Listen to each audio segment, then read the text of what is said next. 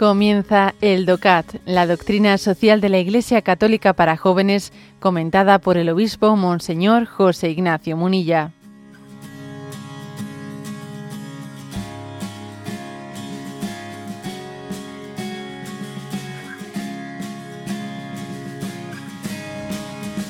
Punto 180. ¿Qué significado tiene la globalización para la economía? El mundo crece económicamente cada vez más unido. La desaparición de las fronteras tras el final de la Guerra Fría, la mejora de los medios de transporte y la revolución digital han llevado a que podamos producir bienes globalmente y comunicarnos en el lugar que sea en tiempo real. El dinero fluye rápidamente por todo el orbe terrestre los centros de producción se desplazan a lugares más baratos, constantemente se abren nuevos mercados, etcétera. Bueno, este punto 180 del DOCAT lo que hace sencillamente es describir la globalización. Luego ya la valora, ¿eh? la valora más en, los siguientes puntos y, y, entonces ya entraremos más en valoraciones éticas. Ahora, más bien, es un punto muy, muy somero sobre, sobre la existencia, ¿no? La existencia de la globalización. Aquí mm, habla de tres hitos, ¿no? Tres hitos que son los que han generado la globalización. Uno es el hecho de que cuando terminó, cayó el muro de Berlín, mm, concluyó aquella guerra fría. En ese momento, eh, bueno, pues las grandes fronteras, ahí había unas fronteras que estaban blindadas, no solo en el sentido político, ¿no? sino también en el sentido económico entonces no había, claro, el hecho de que cayese ¿no? Las, eh, el muro de Berlín, que cayese esa división entre el mundo capitalista y el mundo y el mundo comunista, eso generó pues un, una globalización muy grande. Ese fue uno de los hitos. El segundo es el de la mejora de los medios de transporte. Claro, esto es, esto es clave. Es que es que, por ejemplo, pues, nos damos cuenta de lo importante que es en España lo que son las autovías, lo que son las autopistas, es tremendo, ¿no? Uno, uno, hoy en día hay ciertas carreteras y te das cuenta de que solamente hay un carril, un carril o dos que te lo llenan ya los camiones, ¿no? Es, decir, los medios de transporte, los medios de transporte vamos, son continuos, o sea, es, o por ejemplo lo que es el flujo de, de, los vuelos, de los aviones, cuántas decenas de miles, eh, ojo, decenas de miles de aviones hay en este mismo momento en vuelo. Bueno, la mejora de los medios de transporte es clave. Tercer hito, la revolución digital la revolución digital, es decir, muchas muchas eh, transacciones económicas, etcétera, se hacen ya digitalmente, ni siquiera hace falta medios de transporte. Eh, es así, muchas empresas también tienen sus consejos de administración, eh, pues por, por videoconferencia, etcétera. eso también ha facilitado tremendamente la la globalización. Luego aquí, en la descripción histórica, pone tres hitos. el fin de la Guerra Fría, que hizo que se desapareciesen unas fronteras que eran ¿eh? férreas. Segundo, mejora de los medios de transporte, que fijaros que eso ha sido el siglo XX, ha sido una explosión, ¿no? Y la revolución digital. Todo eso ha generado lo que llamamos una globalización, que es increíble, ¿no? Que uno esté, pueda estar, eh, bueno, que el mundo, el mundo se ha convertido en un patio, en un patio. Y tú miras al de frente, y el de frente está en China, ¿verdad? Pero está en tu casa está en tu casa, ¿no?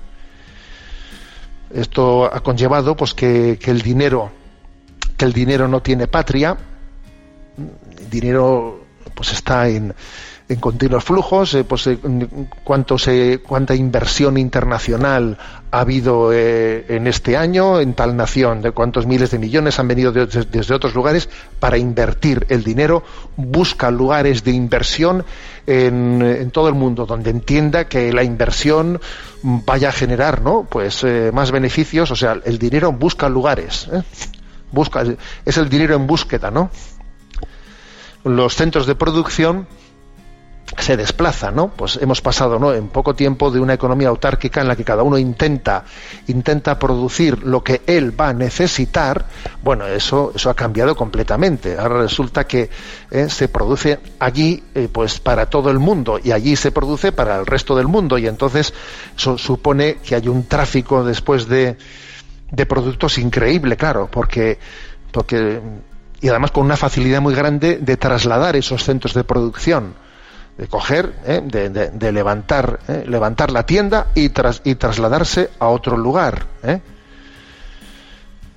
Bueno, mm, esta es la globalización, es una, una descripción, de, es un hecho inexorable con el cual hay que torear, ante el cual no se puede decir vamos a posicionarnos en contra de la globalización. A ver, en contra es como, es como decir en lo que se dice, ¿no? Pues ponerle puertas al campo no es posible, pero obviamente tiene que haber un discernimiento ético, ¿no?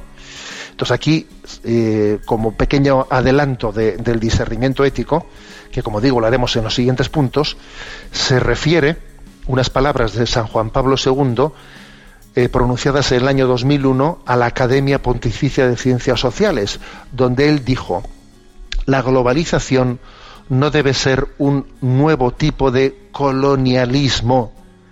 Debe respetar la diversidad de las culturas, que en el ámbito de la armonía universal de los pueblos son las claves de interpretación de la vida. Qué importante es que la globalización no arrase la cultura, no arrase la cultura. En nombre de la globalización, ¿no? Parece que no, uno pierde sus raíces y la pérdida de las raíces nos hace muy manipulables nos hace un producto. Entonces, eh, por ejemplo, este es un elemento clave, ¿no? La globalización es un hecho que, del cual eh, será ambivalente y hay que intentar enfatizar eh, los pros y, y, al mismo tiempo, pues, purificar los contras. Pero aquí hay un elemento ya que adelantamos y es la importancia de que la globalización tenga lugar de una manera en la que se respete las diversidades culturales, que son una gran riqueza.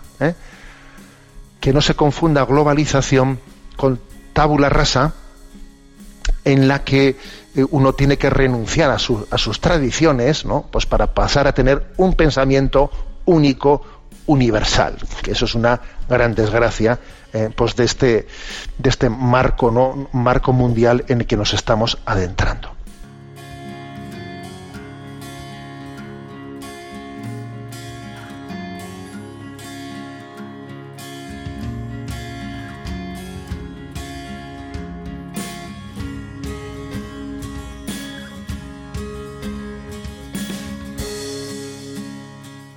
Has escuchado el DOCAT, la doctrina social de la Iglesia Católica para jóvenes, comentada por el obispo Monseñor José Ignacio Munilla.